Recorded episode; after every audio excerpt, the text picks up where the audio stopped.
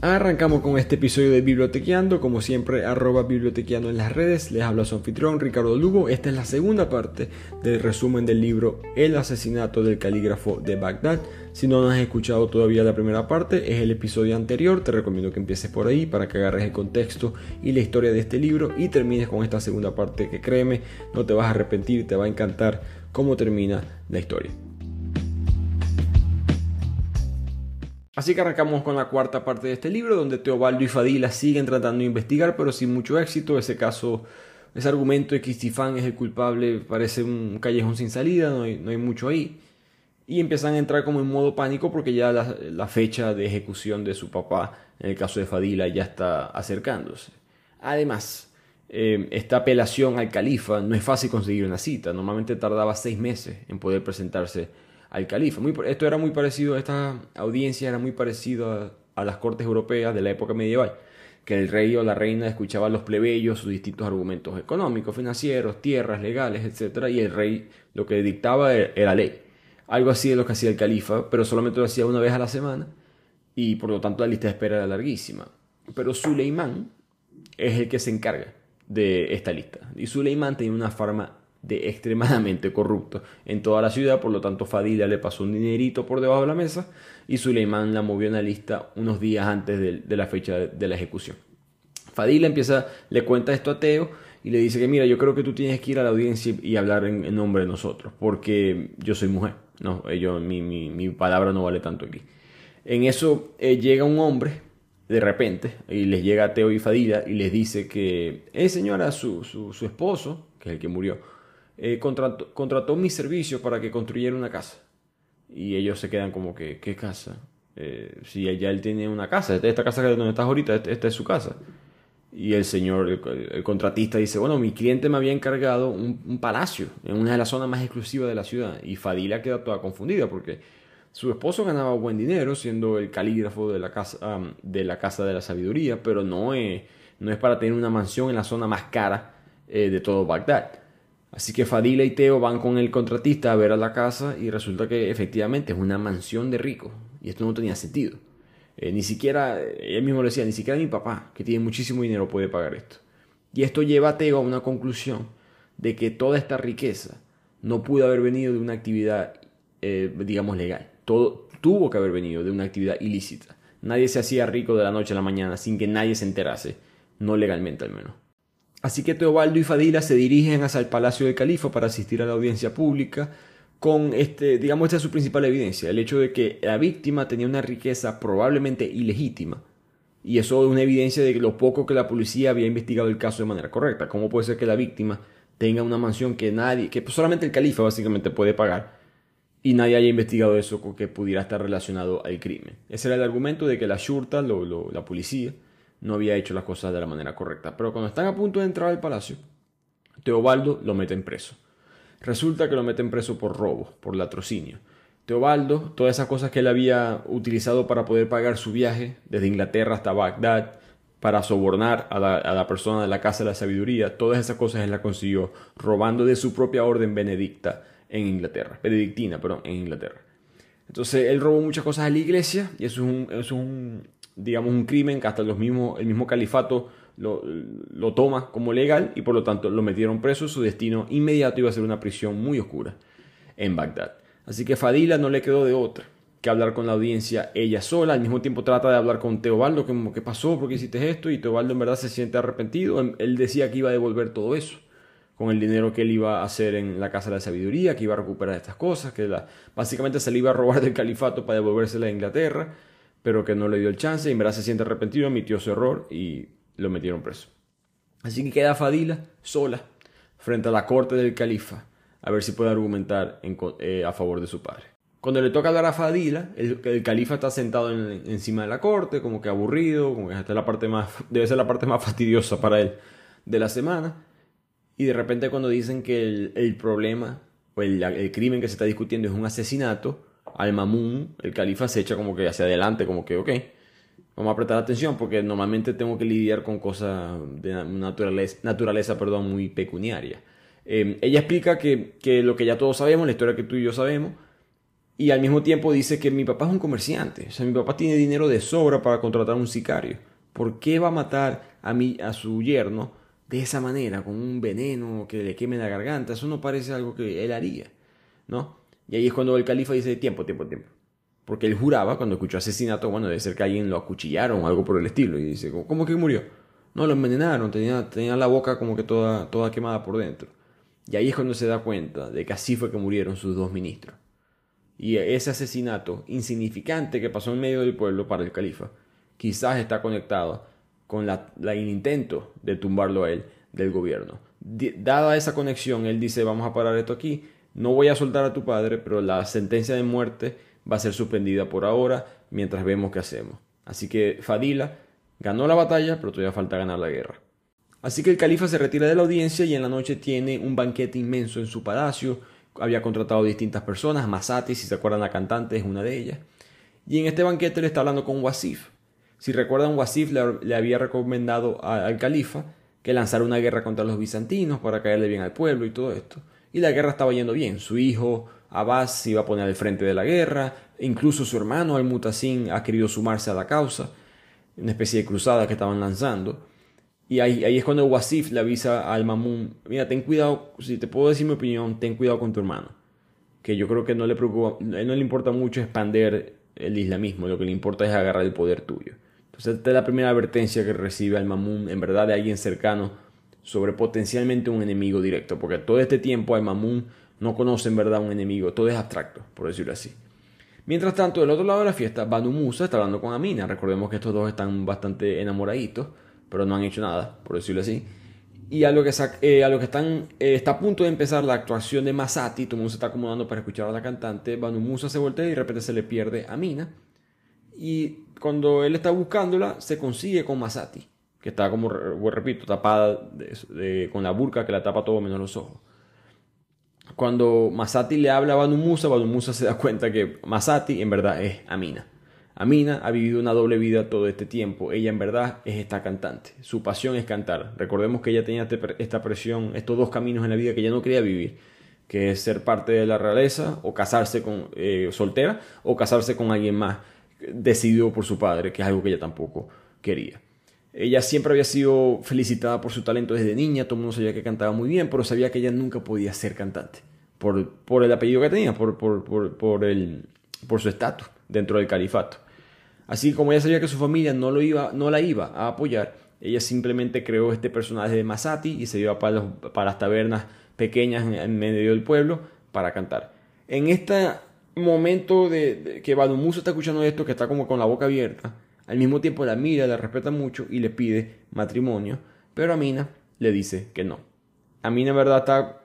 No es que no lo quiere, pero tiene demasiadas cosas pasando en su vida ahorita como para andar eh, casándose. Además que como les mencioné, ella no veía, no veía cómo esa, esa vida podía funcionar para ella, por lo menos todavía. Pero volvamos ahora a Teobaldo, que está preso, pero lo sueltan en menos de 24 horas porque Banu Musa y el director de la Casa de la Sabiduría, que tiene, están muy bien conectados con el gobierno, ayudan que a Teobaldo se salga. Hay distintos argumentos legales de que Teobaldo en verdad es un cristiano y él es un dimi. Recordemos que los dimis pagan para poder ser cristianos legalmente dentro del mundo islámico, entonces eh, debería ser juzgado bajo un tribunal cristiano, todas estas cosas.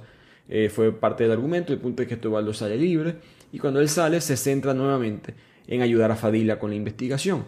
Y recordemos que él tenía una conversación pendiente con Al-Mursi, porque cuando Teobaldo sale de la casa de Almursi, la esclava le avisa, y mira, ve que el patrón esa noche del asesinato, él en verdad salió. No, no es lo que dijo él, de que se había quedado en la casa durmiendo, eso no fue lo que pasó. Así que Teobaldo va para la prisión, Almursi se ve horrible, parecía que hubiese envejecido 3, 4 años, está flaco, falta de higiene. Era muy, era muy común en esta época que los prisioneros en estas prisiones normalmente vivían apenas 2, 3 años dentro de ellas, si no eran condenados a muerte antes de eso, por la cantidad de enfermedades que se generaban en esta, en esta prisión. Así se puede imaginar el estatus, tristemente, de Almursi, un hombre educado eh, que aparenta por lo menos por ahora ser inocente. Así que eh, Teobaldo y Almursi empiezan a conversar y Almursi ahora sí cuenta la verdad. Él dice que, bueno, mira, yo, yo sí salí esa noche para encontrarme con alguien. Y Teobaldo como que le entra las líneas y dice, con alguien, ¿qué significa eso? Que fuiste a salir, saliste a, a tener sexo con alguien más, un encuentro carnal. Almursi como que dice que sí Y Teobaldo se frustra, como que, bueno, pero entonces, ah, ok, tienes un amante, ¿qué importa? Si, si, si tú, tú, eres viudo hace mucho tiempo, el Murci no, estaba casado, o sea, estuvo casado, pero su esposa murió, la mamá de Fadila. Tú, tú eres un hombre soltero, tú tienes sexo, tienes sexo, ¿qué importa? Este, y ahí es cuando al Murci le explica a Teobaldo que no lo entiende. Mi amante es un hombre. Al Murci es un homosexual y obviamente no puede avisar, no puede decir cuál es su coartada porque en verdad es peor. Tristemente en esta época la ley islámica lo va a condenar a muerte. Bueno, en, varias partes todavía eso es así. Eh, lo condenaría a muerte por ser homosexual. Entonces Teobaldo, por supuesto, y uno como lector está frustrado en esta parte del libro porque como que, ok, eh, sí es inocente el Mursi, pero no hay manera de, dar, eh, mostrar las pruebas. Así que Teobaldo va a tener que inventarse otra, a ver cómo puede comprobar que el Mursi es inocente. Y un dato curioso, no sé si curioso es la palabra correcta, pero el único país con una población mayoritariamente musulmana donde el matrimonio gay es legal es Túnez, que es un país por supuesto africano. Todos los demás países del Medio Oriente que son musulmanes y del mundo árabe tienen la homosexualidad completamente ilegal y en varios se castiga con pena de muerte. Eh, Yemen siendo uno.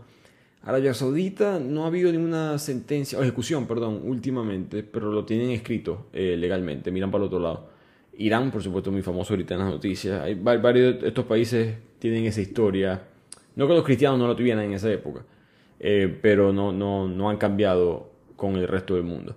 Pero volvamos a la historia de Al-Mamun, y el, que está discutiendo ahorita con el visir, eh, su visir Uthman, sobre un problema que tienen con un gobernante. Dentro del califato había distintos gobiernos que manejaban distintas provincias y en verdad funcionaban con bastante independencia. Pero había uno que otro que de repente se, se les subía los humos a la cabeza y creían que eran una región autónoma por completa del califato. Y eso fue lo que está haciendo un gobernante ahorita que se llama Kumarak, y Al-Mamun está viendo cómo neutralizar esto. Él no quiere irse a guerra, él no, cree en irse a guerra entre los propios musulmanes. Por lo tanto, se le ocurre una idea. Dice, le voy a hacer una oferta que él no va a poder rechazar, que es le voy a, a proponer matrimonio con alguien de nuestra familia. De esta manera su linaje se conectará con mi linaje, con la dinastía Abbasí, y él no tiene ningún tipo de intención política ahora, porque él va a tener ahora acceso a toda esta riqueza, todo este estatus social, político, económico, que no le conviene buscar algo en contra del califato. Entonces él llama a su hermano, el califa llama a su hermano al-Mutasim y le dice, mira, Amina tiene que casarse con Kumarak. Imagínense, Amina, la que, la que no se ni siquiera se quiere casar con Musa, que, es el que le gusta. Se va a querer casar con Kumarak, un hombre de 50 años con dos esposas ya, encima, acaba de destacar. Amina sería la tercera y tendría que además mudarse a Jorazán, que es una provincia en, en lo que es hoy en día Irán.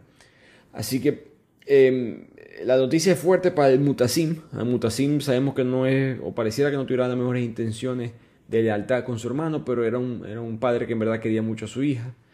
Y es su única hija, acaba de destacar. Y no, no, no, no, se, no se sabe que va a ser una, conversación bastante difícil con Amina. Él va, habla con ella. Amina, recordemos, tiene apenas 17, 18 años en este, en este momento. Y Amina, por supuesto, se niega, se encierra en el cuarto, no quiere hablar con nadie y esa noche se fugó y nadie sabe dónde está. Y con eso llegamos al final de esta cuarta parte del libro. Vamos a recapitular lo que hemos aprendido por ahora en esta sección. Primero que Teobaldo robó dinero de su abadía en Inglaterra y con eso se financió el viaje a Bagdad, es capturado y es metido preso. Al momento de salir de la prisión, gracias a sus contactos en la Casa de la Sabiduría, tiene esa conversación con Al-Mursi y se da cuenta que Al-Mursi es gay que tiene un amante hombre, que eso fue lo que estaba haciendo ese día en eh, que fue asesinado su yerno y por eso no tiene una coartada para defenderse ante la corte. Al mismo tiempo, Fadila y Teobaldo descubren que su esposo, la víctima, el calígrafo de Bagdad, tenía una fortuna probablemente ilegítima y no saben todavía cómo esto se conecta al asesinato, pero saben muy bien que ese dinero este, está conectado al crimen.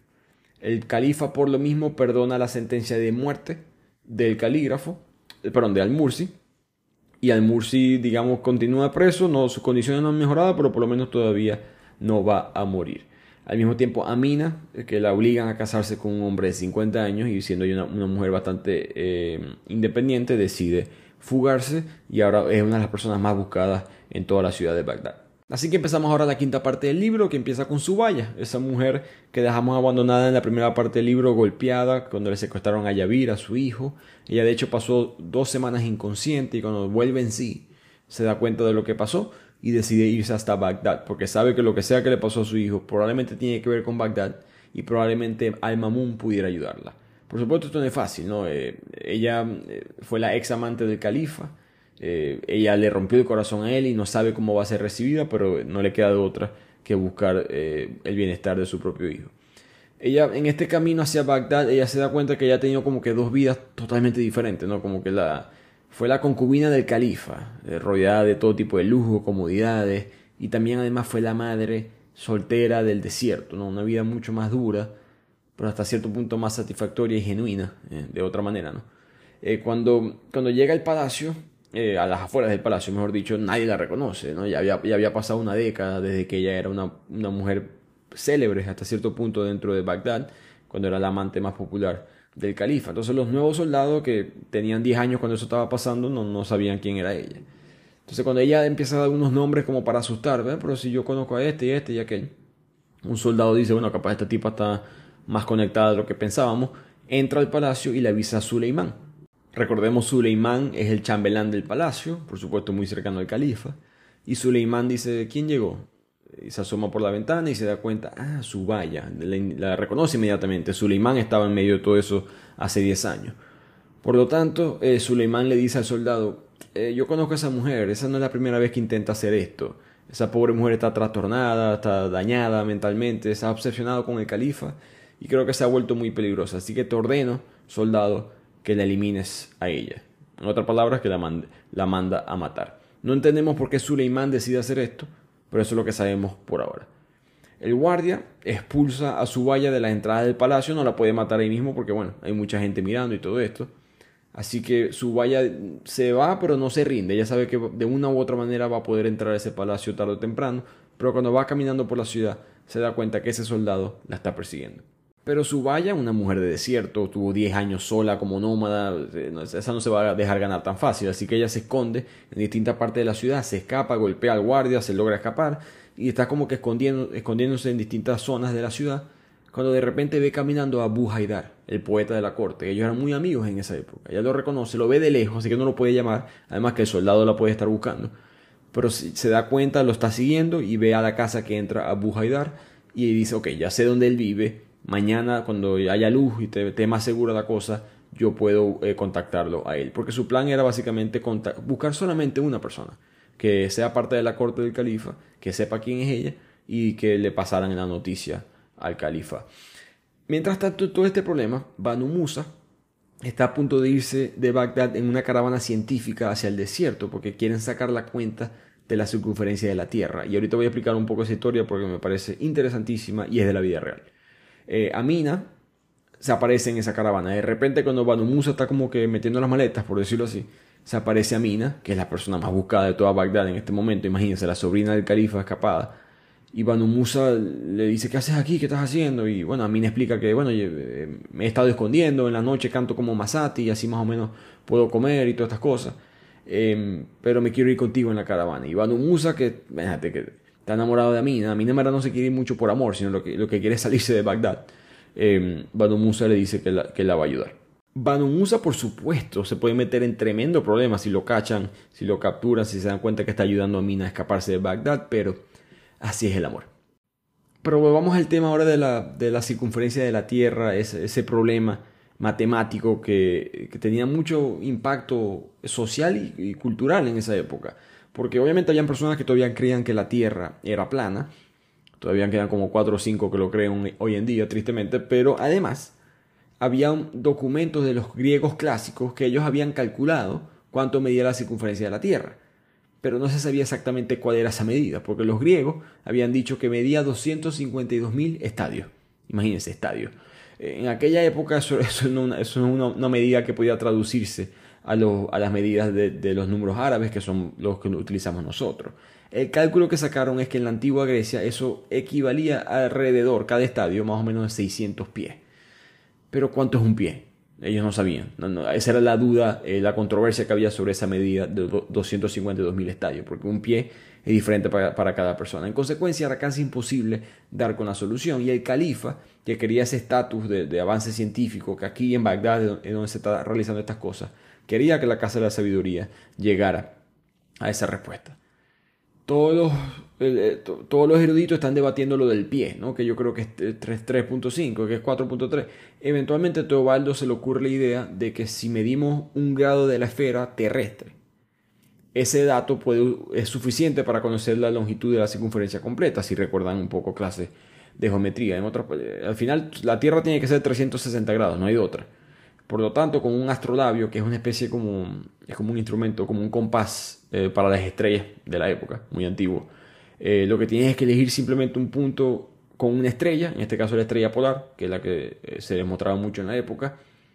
Ahí te alineas y después caminas hasta cierto punto que estés alineado con la misma estrella, pero un grado más. Y de parte de, esa medición tú puedes calcular en la teoría de Teobaldo, tú puedes calcular cuánto mide la circunferencia de la Tierra. Entonces imagínense, tener que ir a medir la estrella polar y, con un compás, de, esto no es un telescopio nada, un compás y tratar de medir, ok, ahora me voy a mover y listo, me moví un grado. Bueno, ahora puedo sacar la cuenta de cuántos son los kilómetros de la Tierra, es muy fácil equivocarse en ese cálculo. Por eso es que me impresiona tanto lo que ellos hicieron, porque la cifra a la cual ellos llegaron es 40.248 kilómetros. Según su cálculo, la circunferencia de la Tierra son 40.248 kilómetros. El número de verdad hoy en día es 40.075. Se equivocaron por menos de 200 kilómetros. Estamos hablando de 40.000 kilómetros de distancia. 200 kilómetros es un error de redondeo. O sea, literalmente la pegaron, por decirlo así. Eso a mí, humildemente, capaz a ustedes no les importa, pero a mí eh, me impresionó mucho, me quito el sombrero ese pequeño ejemplo, esa pequeña historia muestra la intención del califa de mejorar la ciencia, de avanzar como sociedad y, lo que quería que Bagdad y que el mundo islámico se convirtiera, ¿no? que fue llevar a la batuta de la ciencia, de invertir para siempre aprender más, de, entender que el mundo es racional y que se puede entender y que podemos avanzar gracias a eso. Para mí es un mensaje eh, muy bonito que tristemente en este mundo eh, se perdió un poco después y más adelante hablaremos de por qué eso pasó. Pero volvamos a la historia con Teobaldo y Fadila buscando que Al-Mursi salga inocente. Fadila se da cuenta en, en las cuentas de la empresa que ellos están pagando, el negocio está pagando una renta de un almacén. Por este almacén está en una zona de la ciudad que no hay almacenes, todo es residencial. Entonces ella no le, no le cuadraba esto. Y decía, bueno, capaz es una vivienda alquilada para Istifán, el socio, pero él solamente se queda aquí uno o dos días. Y solamente viene tres, cuatro, cinco veces al año máximo. ¿Para qué va a pagar una vivienda alquilada todo el año? Para solamente quedarse unos 10, 15 días al año. Y, ya que el gasto era insignificante, creo que nadie le había prestado atención a esa casa. Entonces Teobaldo dice, bueno, vamos a investigar a ver qué es lo que hay aquí. Teobaldo va a la casa, llega al inmueble y se da cuenta, entra y se da cuenta que no hay nadie. bueno, por lo menos parecía que estaba vacío. Cuando baja al sótano, se da cuenta que uno huele al perfume de ámbar gris que es el mismo perfume que el ciego dijo colió ese día del crimen. Y dos, en el sótano hay unos papeles, unos documentos que se ven que son muy viejos, están visiblemente deteriorados por el paso del tiempo, eran de piel de cabra y estaban escritos en hiyazí, una, una, idioma, una lengua del árabe muy, muy antigua. Y él empieza a leerlo y se da cuenta de que tienen más de 200 años de antigüedad y debieron haber sido redactados probablemente en la época de la muerte de Mahoma. Lo que le parece curioso a Teobaldo es que la transcripción no coincide con la redacción del Corán oficial. No, y no es una pequeña sutileza en lo que está, no, es que cambiaron ciertas palabras, es que está yendo totalmente en contra del núcleo esencial de la religión musulmana. Específicamente lo que está leyendo Teobaldo es que el Corán, como todos sabemos, o quizás eh, digamos que cierto eh, cultura general, el Corán también habla de Mahoma, pero habla de otros profetas también, profetas que llegaron antes de Mahoma. Noé, Moisés, Abraham, Jesucristo, eh, ellos son reconocidos como personas, como profetas, pero no se reconoce a Zoroastro, un profeta fundador del zoroastrismo, una religión antigua del imperio persa. Recordemos que el imperio persa es invadido por los árabes. Entonces el zoroastrismo era la religión de toda esta región, de lo que es hoy en día Irán, Irak. Y eh, esta religión fue borrada, como mencioné al principio del resumen, que eh, los árabes hicieron en el mundo persa lo mismo que hicieron, o algo parecido, nunca es, todo es exactamente lo mismo, pero algo parecido a lo que hicieron los europeos con los indígenas en América, no, no en la parte de exterminio, de genocidio, pero sí en la parte ideológica. Entonces Teobaldo, que es un experto en la materia, él entiende lo que es el zoroastrismo, porque el zoroastrismo había influido mucho en el judaísmo, el cristianismo y en el islam, porque tenían principios muy similares y todas eran religiones muy antiguas con todos estos conceptos de la inmortalidad del alma, la creencia del cielo, el infierno, la lucha entre el bien y el mal, el juicio final, el apocalipsis. Todo el zoroastrismo creían todas estas cosas.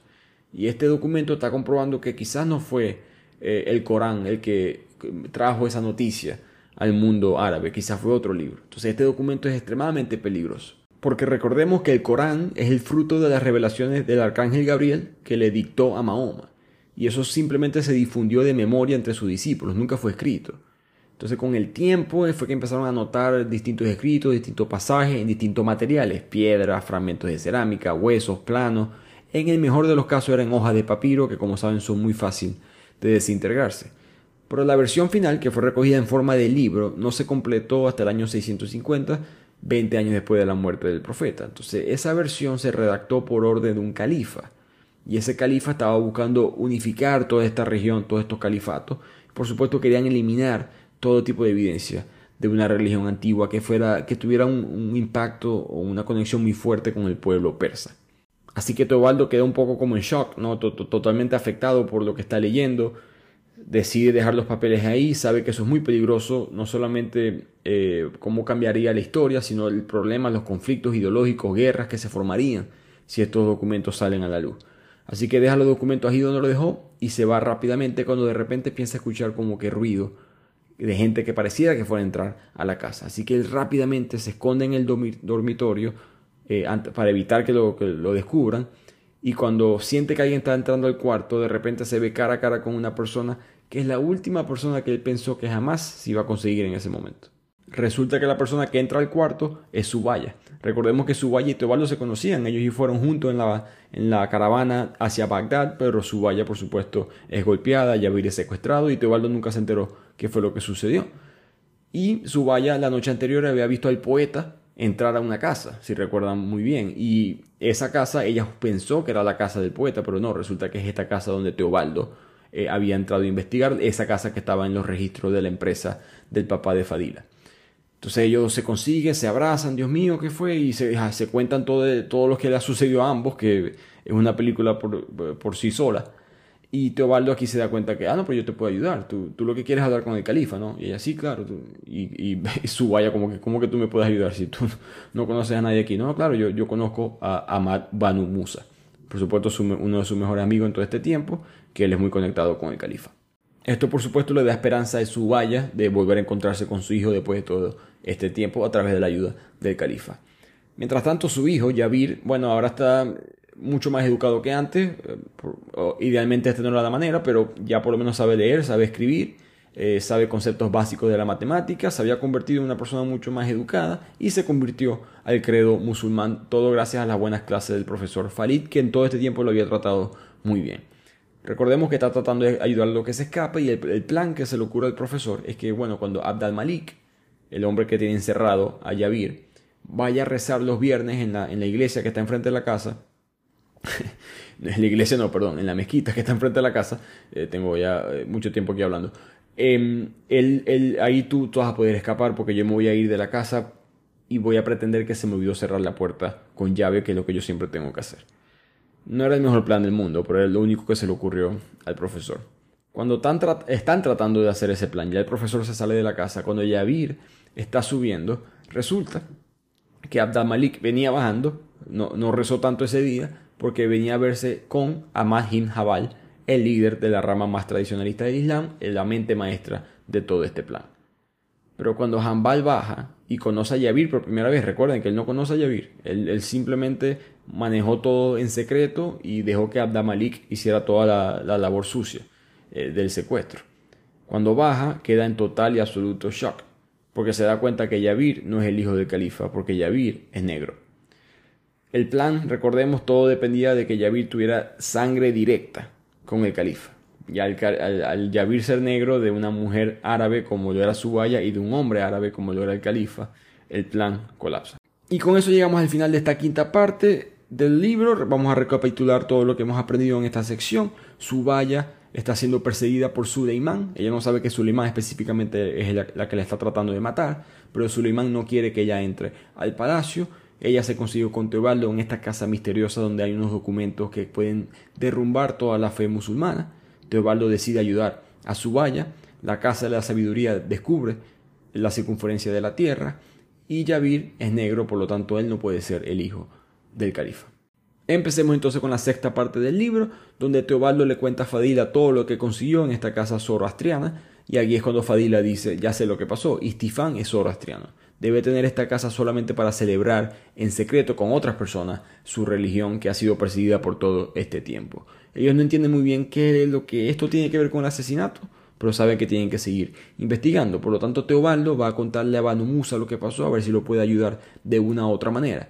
Y Banu Musa lo está escuchando, pero le dice, Teobaldo lleva tiempo, tengo que contarte algo. Tú sabes la sobrina del califa, la que se está, la que todo el mundo está buscando. Sí, claro. Ella se está quedando conmigo. Y Teobaldo como ¿qué te pasa? ¿Cómo vas a hacer eso? ¿Qué tal? Pero Banu Musa le explica que, primero que está enamorado y segundo, como que, que te la presento, mira, es educada, es bonita, todo esto y como que Teobaldo, ok, te entiendo. Eh, entonces se ponen a hablar los tres de la situación. Amina le dice a los dos que, bueno, mira, yo creo que los puedo ayudar a ustedes. Porque esa casa, tú me dijiste que el que entró a esa casa zoroastriana había sido Abu Haidar, el poeta. Ese poeta me ama a mí. Bueno, no a mí, a Masati, a la cantante que él no sabe que soy yo. Recordemos que Abu Haidar siempre iba para esa taberna eh, donde estaba cantando Masati frecuentemente. Si yo me, yo sé que él, me, él me sigue mucho mi carrera. Si yo me le acerco como Masati, disfrazada como Masati, quizás él me pueda dar información y ese es el plan que deciden realizar para ver qué es lo que está pasando en esta misteriosa casa zoroastriana. Y efectivamente así fue el plan. Amina se viste de Masati, habla con Abu Haidar y eh, Abu Haidar le cuenta varias cosas sobre esta casa. Resulta que Abu Haidar no, no sabía mucho, en verdad era un hombre que estaba pasando por un dilema existencial y la religión islámica no lo estaba ayudando, trató de acudir a la zoroastriana, tampoco lo ayudó y dejó de ir. Simplemente fue dos veces a esa reunión. Una de esas veces fue cuando Subaya lo vio entrar a esa casa. Entonces él estaba en una crisis en parte porque llevaba 10, 15 años haciendo poemas, el califa le había dado todo el dinero, todas las riquezas, pero sentía que su vida no tenía sentido y por lo tanto no le importó mucho dar esos detalles de la casa y Amina muy inteligentemente consigue la contraseña, que era de palabra, para poder entrar al próximo ritual que iban a hacer en esa casa. Pero antes de irnos para ese sótano, devolvámonos a Hambal, el líder tradicionalista, que ahorita es el hombre más buscado del momento. Él todavía se siente a salvo porque sabe que su círculo es muy cercano y que todos creen en la causa tradicionalista, pero de repente la policía, como si nada, tocando la puerta, entran y lo meten preso. Alguien lo traicionó, por supuesto, pero él no sabe quién es. Cuando él, es puesto en cautiverio, le quitaron el agua, comida por días, lo azotaron con látigo todos los días y trataron de que en verdad se jurase bajo la doctrina mutacilita, pero él nunca lo hizo. Al mismo tiempo, el, califa fue muy inteligente, no lo castigó con pena de muerte, que es lo que la mayoría de los califas hubiesen hecho, pero él dijo, no quiero que se convierta en un mártir, eh, quiero simplemente que su imagen sea borrada poco a poco con el pasar de los tiempos. Cuando él ya tiene tiempo en esta celda, de repente le llega un informante que él tenía en el califato. Eh, todo este, todo este plan que él, que él tenía planeado, no solamente era él, había alguien muy importante dentro del grupo del califato que lo estaba ayudando. Y ese alguien era Al-Mutasim, el hermano del califa. El plan original era que Al-Mutasim, el hermano, iba a ser como que, que iba a reemplazar al califa, al Mamun, y eh, iba a hacer la tarea sucia, la tarea de la violencia, de incitar al pueblo, de tumbar al gobierno, por decirlo así. Y Al-Mutasim iba a mantener la misma familia y de esa manera los dos juntos podían gobernar el califato. Sin embargo, Al-Mutasim se dio cuenta que el plan no era, no era exactamente ese, que el plan en verdad de Hanbal era que Al-Mutasim iba a quedarse a un lado. Hanbal iba a poner a Yavir como califa y iba a manipular todo a través de él. Por supuesto, cuando Mutasim se enteró de eso, lo, lo, sapió, como decimos nosotros, lo traicionó y por eso que Jambal está preso. El mismo Jambal admite, lo siento mucho, Mutasim, fuiste más inteligente que yo. Y de aquí la historia se devuelve a Subaya, que al fin logra entrar al palacio del califa, logra agendar una cita con él. Y cuando está a punto de entrar a la puerta al cuarto donde se encuentra el califa, Suleimán se aparece y le dice, por favor, no entres ahí, te lo ruego. Y Subaya le responde, ¿cómo puede ser que después de 10 años eso es lo único que se te ocurra decirme? Me imagino que ya habían sacado esta cuenta de que 2 más 2 son 4, pero Yavir no es hijo del califa, Yavir es hijo de Suleimán. Lo que había pasado 10 años atrás es que Al-Mamun, el califa, se había enamorado perdidamente de Subaya.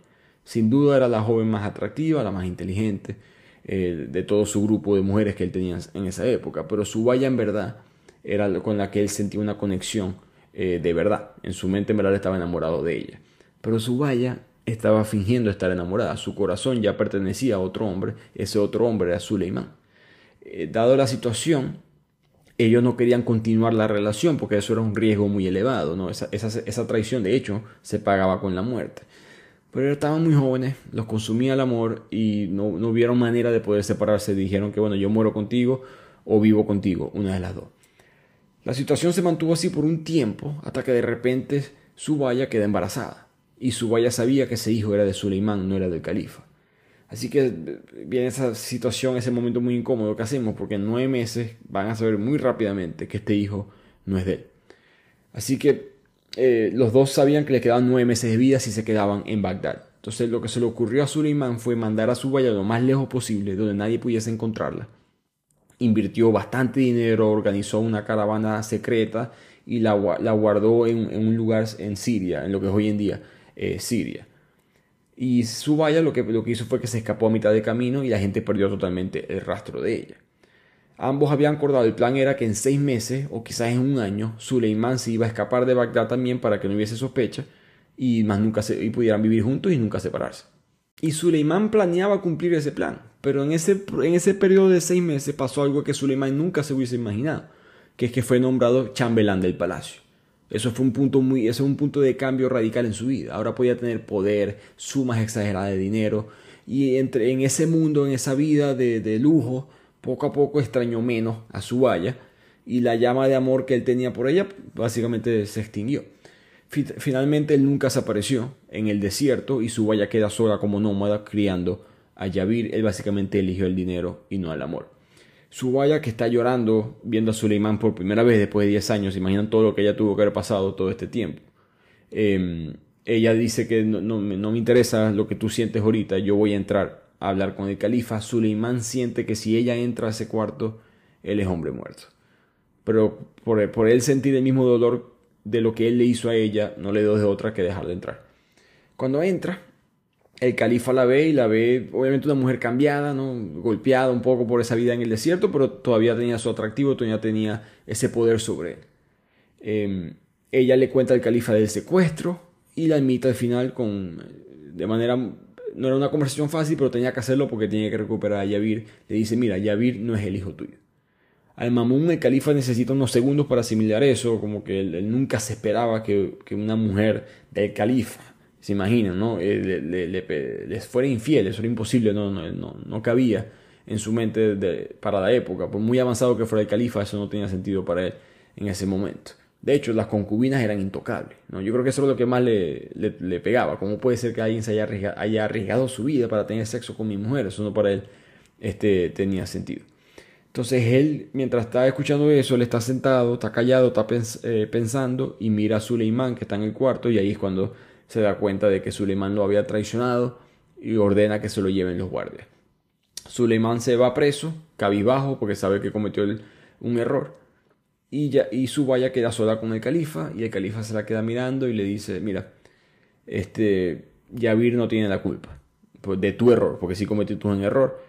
Eh, yo te pude haber dado un, reinado, yo te pude haber dado todo, pero no lo quisiste, ya no puedo hacer nada.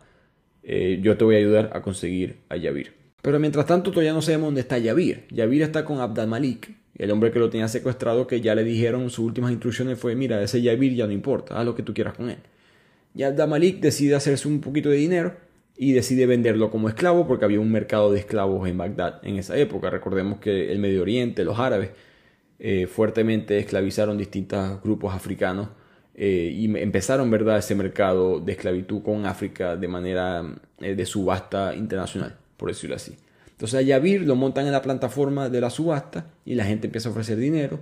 Y una de las personas que está ofreciendo dinero es Falid, el profesor, que había seguido a Yavir hasta el mercado. Por supuesto, él no lo quiere comprar, lo quiere comprar es para poder liberarlo. Cuando están ofreciendo dinero por Yavir, la cantidad llega a un punto tan alto que la gente empieza a dudar de, lo, de si en verdad Falid tiene esa cantidad de dinero. Porque él no está vestido elegante como otras personas, no parece un hombre de bien, entonces la gente se voltea y le pregunta, mira, este, ¿tienes algún tipo de documento que compruebe que tú puedes pagar esto? Y Falid no se le ocurre más nada que mentir y decir, no, es que yo vengo en nombre de Abu Haidar, del poeta, recordemos que ellos dos son amigos. Y la gente, el poeta, ¿eh? el poeta quiere un esclavo. Sí, sí, quiere un esclavo. Bueno, llamen al poeta y para verificar si eso es verdad o no. Falid está nervioso, por supuesto, porque sabe en el lío que se va a meter si, si descubren que es mentira. Uno, y el lío que se puede meter con un amigo si, si Abu Haidar llega y es como que, ¿qué es esto que estás tratando de comprar un esclavo en nombre mío? ¿no? Eh, cuando llega Abu Haidar resulta que él está de la manera, está rejuvenecido. Recordemos que él estaba con este problema existencial. Y Abu Haidar ya había tomado la decisión de que va a renunciar como poeta de la corte ha decidido renunciar a la vida de la corte, no quiero estar más con el califato, no quiero tener más excesos, lujo, no quiero ni siquiera los placeres de la carne, lo voy a extrañar, pero no quiero más esto, quiero vivir una vida mucho más este, relajada en ese aspecto. Así que dime, Falid, ¿en qué te puedo ayudar? Y el tipo, bueno, mira, necesito mil dinares, que era la moneda de la época, mil dinares para poder pagar por, por este hombre, por este esclavo. Y Abu Haidar se echa a reír como que no, hombre, mil, mil dinares. Le dio dos mil, de hecho. Como que toma y quédate con un poquito más, que yo no quiero más dinero ya. Así que Farid compra a Yavir y ahí se abrazan y aquí es cuando finalmente Yavir es liberado después de un eterno secuestro. Y aquí llegamos ya al final de la historia con Fadila, que no puede parar de llorar porque Fadila se acaba de enterar de que no hay nueva evidencia, no, que no, han, podido conseguir nada nuevo, que Al-Mursi, su padre, es culpable del crimen y que la ejecución la fecha de ejecución se ha fijado para la semana siguiente. Teobaldo no sabe que no puede hacer mucho para ayudar ya en este punto, pero la única esperanza todavía es esa reunión secreta en el sótano de esa casa. Así que Teobaldo se dirige a esa reunión esa noche. Cuando llega está todo el mundo cubierto de las caras, que tiene sentido, nadie quiere, nadie quiere que nadie sepa que están adorando un Dios que no sea Alá. Y hay un gran sacerdote dando como la misa, por decirlo así. Y cuando la ceremonia se empieza a acabar, Teobaldo se esconde detrás de una cortina nadie se da cuenta. El plan de él es simplemente observar a ver qué puede aprender de, esta ceremonia. Cuando el sacerdote queda solo, ya no hay más nadie, solamente está Teobaldo y el sacerdote, de repente baja Uthman, el visir, el mano derecha del califa, que era rarísimo porque él era un musulmán y era un musulmán devoto. De hecho, el sacerdote le muestra a él los pergaminos, esos que iban en contra del Corán, y Uthman se asusta. Dice, no, no, esto no puede ver luz, esto no, no puede ser, no voy a permitir que esto salga a la luz. Y aquí es cuando el gran sacerdote saca un frasco y desmaya por completo, al, eh, pasándole dolor por la nariz al visir. Entonces Teobaldo se da cuenta de dos cosas. Uno, Uthman no es alguien malo, eh, por X razón estaba en esa casa, pero no es una persona eh, mala en la historia. Y dos, que el, asesino es el sacerdote. Este veneno probablemente es lo mismo que utilizó con los, ministros y con el, con el yerno de Al-Mursi. Así que Teobaldo sale a confrontar al sacerdote antes de que mate a Uthman. Los dos se quitan las, como se estaban tapando las caras. Recordemos que era una, una celebración en secreto. Y resulta que el gran sacerdote es Wasif, el viejo tutor del califa. Y aquí es cuando Wasif nos explica qué es lo que está sucediendo. Y Wasif empieza a contar que, bueno, hace 200 años, cuando dieron la versión final del Corán, e, ese, ese Corán incluía tradiciones judías, cristianas, pero excluyeron toda referencia a la religión zoroastriana. ¿Por qué crees que lo hicieron? Porque los árabes querían erradicarnos, querían erradicar todo lo persa, todo lo zoroastrista. Mientras invadían este territorio, para ellos era más fácil eh, encontrar una población que no tuviera una oposición excesiva de manera religiosa. Entonces yo lo que quiero es derrocar al Corán actual y restituir el Corán original, que reconoce la importancia de mi religión, la zoroastriana. Y con esos pergaminos en la mano, él piensa que puede lograr eso. Él explica que tiene tiempo liderando un movimiento clandestino con el fin de sumar poco a poco más persas que son poderosos e influyentes dentro del imperio, y Tifán era uno de esos. Esos dos ministros persas que él asesinó eran personas que él pensó que podían unirse a la causa, pero no se voltearon, se quedaron siendo musulmanes, entonces por eso fue que los mató. El visir, porque es una mano derecha del califa, es importante salir de él. Y a largo plazo, el plan de él es expulsar a todos los árabes de la tierra persa y devolver a, esa región el zoroastrismo. Teobaldo estaba mirando al viejo como que yo no sé si estás loco o eres un visionario. Una mezcla de las dos, probablemente. Pero hay algo que todavía no cuadra, que es por qué mataste a Khalid, por qué mataste al esposo de Fadila. Y aquí Teo se da cuenta de la verdad. Todo era mentira. Esos pergaminos con esta versión antigua del Corán eran falsos. Teobaldo sacó la cuenta rápidamente y se dio cuenta que Khalid era uno de los mejores calígrafos de la Casa de la Sabiduría. El, hombre que asesinaron, recordemos, era un calígrafo y era de los mejores, de los mejores en todo el imperio probablemente. Y Wasif probablemente lo contrató para que le hiciese una, perfecta falsificación de una supuesta versión del Corán, con, con este profeta Zoroastro con un lugar de honor en su historia. Y Khalid, no sé, poco a poco se empezó a dar cuenta, esta, es la hipótesis de Tobaldo, que es la verdad, que Khalid poco a poco se empezó a dar cuenta que lo que él estaba haciendo para este hombre, para Wasif, era un trabajo muy importante, muy secreto y de mucho valor. Poco a poco Khalid le empieza a pedir más dinero y más dinero y más dinero. Y así que Khalid empieza a hacerse rico sin que nadie se dé cuenta. En otras palabras, lo chantajeó. Y eso explica, por supuesto, esa pequeña fortuna que le agarró. De modo que Wasif no le quedó de otra que acabar con ese problema. No solamente podía borrar la evidencia, pero ya no tenía que gastar tanto dinero en el calígrafo. Cuando, cuando Wasif vio esa violenta discusión entre Khalid y Al-Mursi en la Casa de la Sabiduría por la hija que había quedado destituida, ahí fue que Wasif dijo, este es el perfecto momento para matarlo y nadie va a pensar que fui yo. Y obviamente Wasif admite todo esto porque su plan es terminar de matar a Teobaldo y a Uthman también que está desmayado en el suelo. Así que él llama a un guardia que tiene afuera, pero cuando el guardia, guardia entra, Teobaldo le dice, hey, eso es pergamino, eso es mentira, esta, religión, todo lo que está diciendo es mentira. Y en ese titubeo, Uthman se despierta, tumba al guardia y Teobaldo y Uthman pueden con el guardia y Wasif ya es un viejo que no puede con la vida y así es como los dos logran retener a Wasif. Y con eso llegamos al final de la historia que ahora pasa para el epílogo, donde nos cuenta lo que le pasó a todos estos distintos personajes. En el futuro, cuando Al-Momun, el califa, supo de los crímenes que realizó Wasif, él por supuesto le dolió mucho personalmente que su tutor le haya hecho esto, pero con todo eso el califa, que siempre era mano dura cuando tenía que hacerlo, no vaciló en sentenciarlo a muerte y de hecho mandó que lo decapitaran en presencia de toda la corte para que nadie se le ocurriera más nunca hacer eso. Wasif muere sabiendo que su añorado imperio persa jamás volvería, que en la vida, en la vida real jamás volvió. Al mismo tiempo, Al-Mursi fue puesto en libertad, ya cuando quedó claramente comprobada su inocencia. La primera decisión que él tomó fue eh, acabar esa relación que él tenía con Istifan, que le trajo muchos problemas. Fadila nunca volvió a casarse Em, pero siguió con el negocio de la fabricación, la venta de papel, creció el negocio, se convirtió en tan buena comerciante como cualquier otro hombre y como su padre, y esa fue la manera de ella tener valor en su vida después de, unas semanas o meses de esta historia muy difíciles. Istifán se recluyó en su ciudad natal, en el imperio persa, y siguió rindiendo culto al dios zoroastriano y disfrutando de la pequeña fortuna que él había conseguido. Asimismo, Al-Mamun mandó a ejecutar a Suleimán, sin dudarlo. Eh, eh, su, su, Chamberlain negro no aguantó, eh, no tuvo ningún tipo de piedad Al-Mamun sobre él, ni siquiera pudo concederle el favor de una muerte rápida, que era algo que Suleimán pidió. De hecho, el día de la ejecución, Suleimán vio, o sea, no, le cortaron la cabeza, que es lo que se hacía normalmente. Así era la rabia que tenía Al-Mamun, el califa, de que él había tenido sexo con su mujer preferida le abrieron el vientre y le fueron quitando las tripas e intestinos poco a poco mientras él estaba consciente. Y lo despertaban para que él pudiera ver eso. Después le, amputaron las extremidades y justo ya cuando estaba al borde de, morir le cortaron la cabeza. Así que voy a repetir, el califa era un hombre de, ciencia, de avance, pero eh, no, había que eh, equivocarse con él. Su valla, eh, ella sí le perdonaron la vida, el, el califa la dejó marchar eh, por supuesto, el, encuentro entre Subaya y Yavir fue muy, emotivo. En ese momento ya Yavir no quería volver a su vida de nómada, no quería volver al desierto. En verdad se había convertido en un niño musulmán, le gustaba saber leer, escribir, sumar, restar. Y en verdad Subaya dijo, yo también soy una mujer de ciudad, pues, sino que yo había hecho, había hecho eso por todo lo que me, me sucedió. Así que en el futuro Yavir termina convirtiéndose en un profesor de escuela, porque Subaya y, y Fadir, el profesor que enseñó a Yavir, se enamoran y terminan casándose y viven felices por el resto de sus vidas y él se convierte en ese padre que Yavir nunca tuvo. Al mismo tiempo, cuando el califa supo que su sobrina había ayudado en el descubrimiento de esta conspiración zoroastriana, Amina, se lo agradeció y la liberó de la obligación de casarse con Kuramak, em, eh, con ese hombre viejo de 50 años.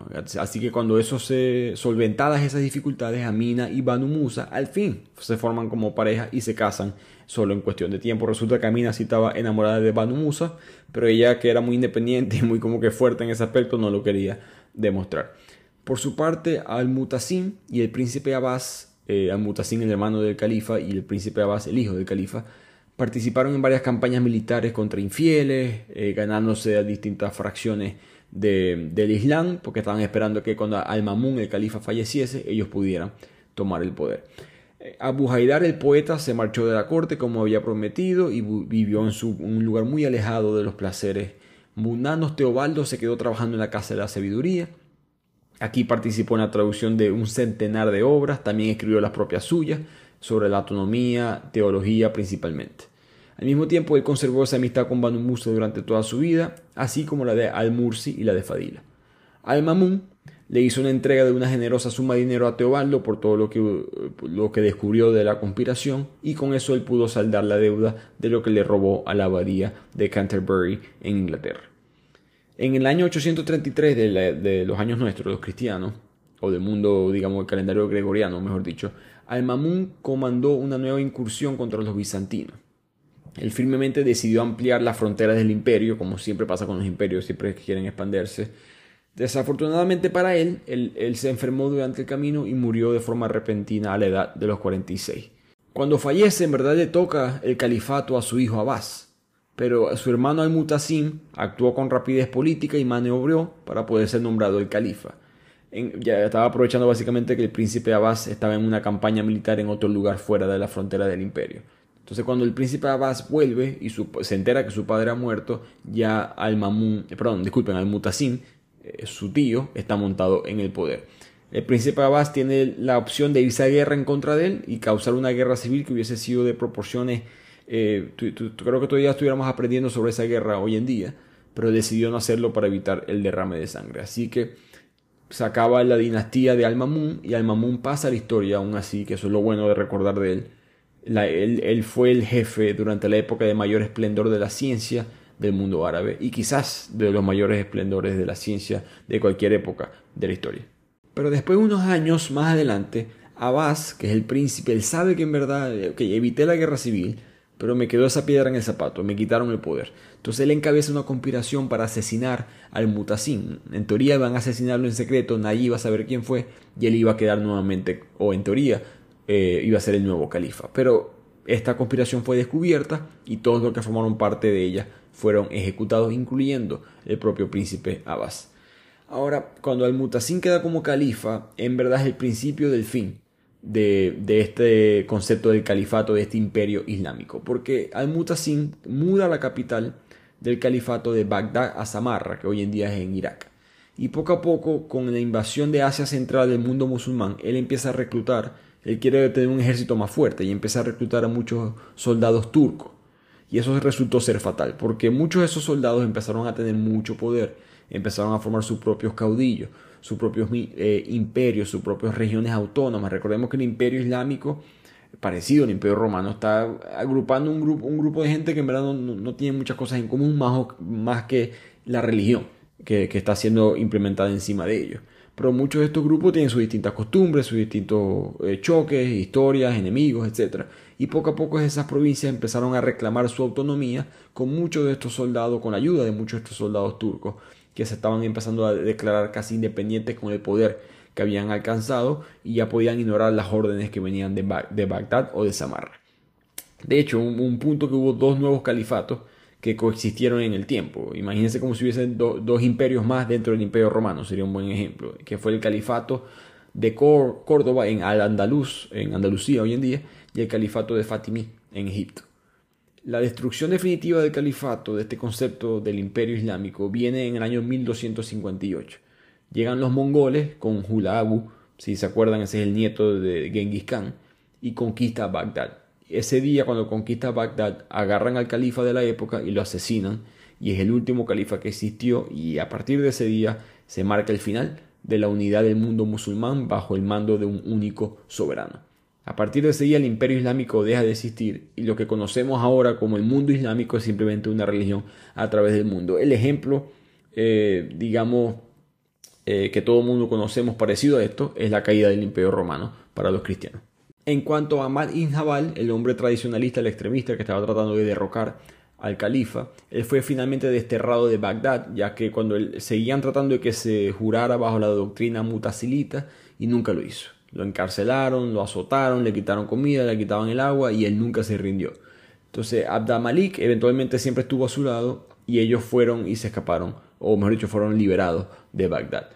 La doctrina mutasilita fue revocada unos años después a favor del Islam tradicional. De aquí empieza este fundamentalismo, o quizás el, inicio de este fundamentalismo religioso del Islam. de hecho, Hanbal, el que trató de tumbar al califa, fue tan popular dentro del pueblo que creía fuertemente en Alá, en Mahoma, que a su funeral asistieron 800.000 hombres y 60.000 mujeres. Y 20.000 cristianos y judíos ese día se convirtieron al Islam. ¿Se imaginan el poder que tenía él en el pueblo? Ahora cabe destacar que en siglos posteriores a la caída del califato abbasí surgieron otros imperios musulmanes a lo largo de la historia, pero no fueron lo mismo, no tuvieron la misma unión. Entre los siglos XIV y XVI estuvo el imperio de Mali, en el siglo XVIII por supuesto el imperio otomano, el Safaví en Irán y el Mongol en el sur de Asia. Pero para el siglo XIX ya todos estos imperios habían caído bajo la dominación política y económica eh, de Europa. Hoy en día el Islam es la segunda religión más extendida a través de todo el mundo, solo por detrás del cristianismo, tiene 1800 seguidores, millones, perdón, 1800 millones de fieles seguidores, 24% de la población mundial. Se trata de la religión que está creciendo más rápido en todo el planeta, por lo menos la religión, este, digamos, de las, de las típicas, eh, que está creciendo más rápido en todo el mundo. El número de los musulmanes sigue aumentando. Se estima que para el año 2050 habrán igualado o superado el cristianismo en cuanto a seguidores. Y dentro de esta religión, uno de los dogmas fundamentales es que el Corán es literalmente la palabra de Dios, porque la palabra de Dios fue revelada a Mahoma y después memorizada por distintos de sus seguidores para después fue, eh, fue escrita eh, después de la muerte de Mahoma. Sin embargo, investigaciones científicas de hoy en día dicen que el texto del Corán se fue elaborando y escribiendo en verdad a través de 200 años. Y en ese proceso, por supuesto, muchos documentos, muchos escritos desaparecieron, algunos capítulos se integraron, se omitieron, se, se determinaron ciertos versículos y también fue objeto de manipulación por los teólogos de los primeros califas que alteraron el significado de distintas cosas para sus propios intereses políticos. Algunos expertos hoy en día sostienen que el Corán fue escrito por el mínimo alrededor de 30 autores diferentes. El zoroastrismo, eh, por su lado, fue una, religión, por supuesto, verdadera, revelada que hoy en día que es la, la religión de mayor antigüedad de la historia en el concepto de monoteísmo, por lo menos. Hasta nuestros días todavía existe, hay 120.000 personas que creen en ella. Muy popularmente Freddie Mercury, el popular vocalista de Queen, él era de origen parsi y su funeral fue oficiado por un sacerdote zoroastriano, porque esas eran las creencias de su familia. Y esto es así porque los parsis son los descendientes de los persas que entre los siglos 7 y 10 emigraron a la India, escapando de la persecución religiosa que tenían los invasores musulmanes. Entonces en esa comunidad en el oeste de la India, cerca de la ciudad de Bombay, es que están estos zoroastrianos que todavía creen. Hoy en día, una religión que está por supuesto minimizándose, pero todavía quedan rastros de este mundo tan mítico del pasado entre los musulmanes y los zoroastrianos.